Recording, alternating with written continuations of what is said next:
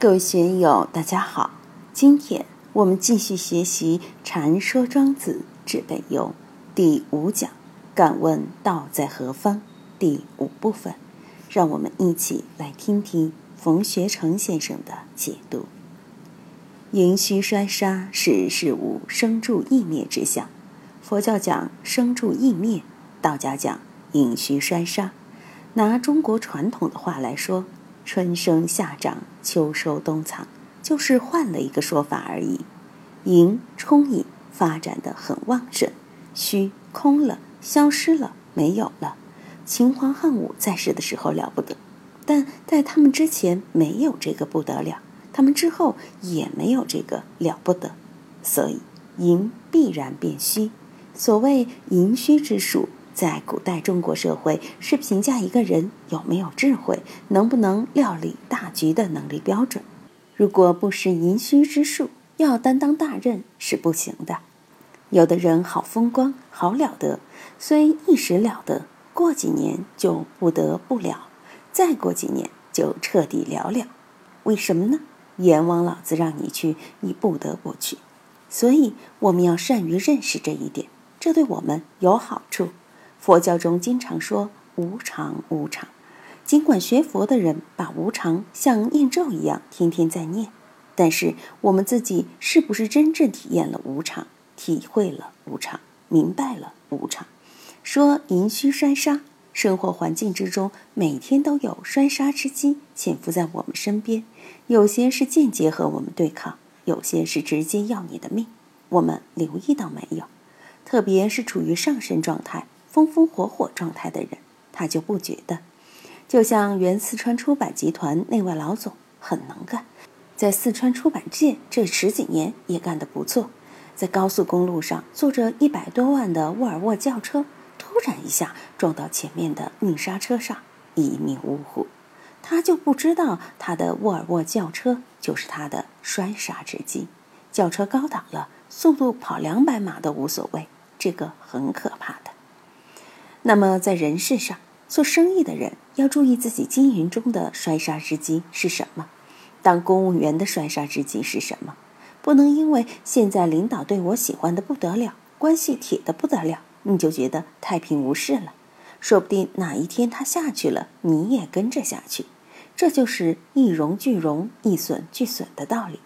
所以，我们要看懂这个隐虚衰杀，它本身就是大道之相。我也经常说什么叫命？一个人有两条命，一个是生老病死，生老病死就是阴虚衰杀，大道就在其中运行。我们求道还要到哪里去求？就要在生老病死中去求。所以有人问洞山祖师：寒暑到来如何回避？寒暑到来就是阴虚衰杀到来的时候，你如何回避？你要超然其外吗？洞山祖师说。何不向无寒暑处回避？你去找一个无寒暑的地方去回避，去找一个无盈虚衰杀的地方去回避。这个和尚又问：如何是无寒暑处？什么地方是无寒暑处？什么地方没有盈虚衰杀呢？洞山祖师说：寒时寒杀者离，热时热杀者离。热的时候热死你，冷的时候冷死你。这个地方就是无寒无暑的地方，要找寻没有阴虚衰杀的地方，就在阴虚衰杀之中，要在这里悟道，又要在这里体道，还要在这里行道。修道的人总是留意自己是否练成金丹了，是否可以羽化成仙了，可以红化了等等。说来说去，这些都和道无关。哪里真有人羽化了、红化了？即使有，也和你不相干，那是人家的事，你只能当一个看热闹的而已。所以，我们要看到谁在后面导演这个隐虚衰杀。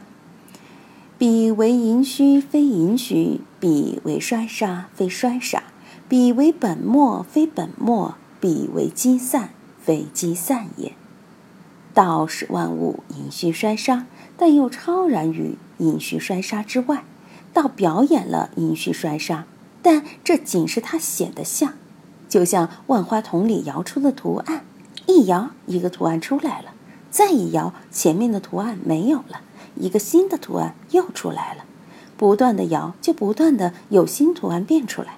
但是万花筒却没有变。你说万花筒变了没有呢？没有变。所以宇宙是一个衡量世界，宇宙本身动都没动，本体世界不变，但现象世界层出不穷，变化不尽。现象世界变化不尽，但它的本体没有变。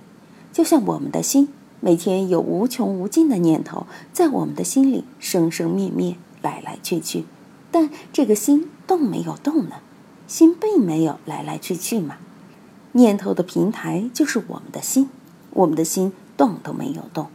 大家别把来来去去、生生灭灭的念头认真了，认为我这个是正知正见。我这个是无上秘法，我这个是禅宗的向上直指，这个是哪位祖师说的？那个是哪位上师说的？这个是哪位有修行的人、有正量的人给我开示的？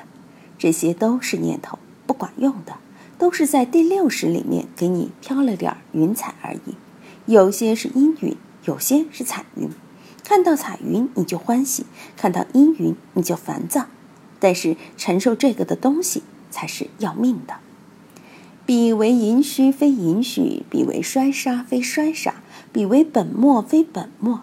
我们说有一个体，有一个相，有一个用，实际上都已经概念化了，只是一种表象。有没有这个本末？有。我们的这个心就是本，我们来来去去的念头就是默。我们知道这个，但是你没有如实的体验。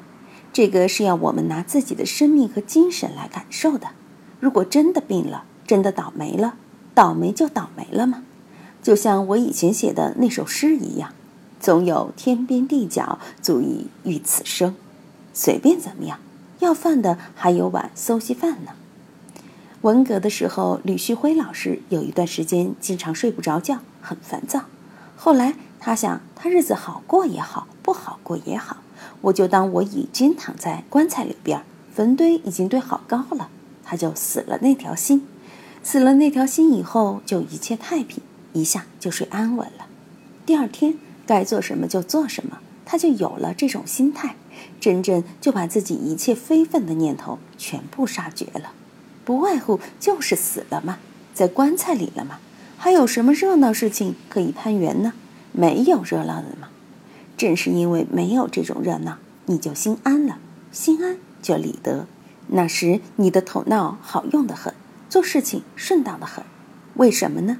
那时你没有什么厉害可以动心了，没有厉害可以动心，那么你的智慧就可以发挥到极致。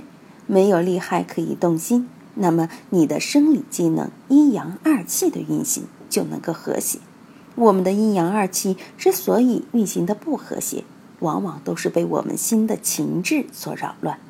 一旦我们的情志不再干扰我们体能的时候，我们的阴阳二气一般是能比较和谐的运行的。所以我看到这一节就比较舒服。彼为盈虚，非盈虚；彼为衰杀，非衰杀；彼为本末，非本末；彼为积散，非积散也。《金刚经》说：“如来说第一波罗蜜。”即非第一波罗蜜，是名第一波罗蜜。佛所说法，即非佛法，是名佛法。庄子里边也有这样的句式。我们经常说聚散嘛，四大聚成人，散后成什么呢？就到六道轮回里去了。轮回一下还是可以呀。你看那些宠物，小狗、小猫之类的，多舒服，比人还舒服呢。现在北京、成都等大城市的宠物。比人的日子过得都好，所以六道轮回变猫狗比变人还舒服，人还要操心这操心那。你看那些宠物天天吃高档伙食，都是在超市买的狗粮、猫粮。天冷了还有狗背心、猫背心，病了打个喷嚏还要一千多块钱一针给它治疗。老妈病了跑的都没有那么快。今天就读到这里，欢迎大家在评论中。分享所思所得，我是万万，我在成都龙江书院为您读书。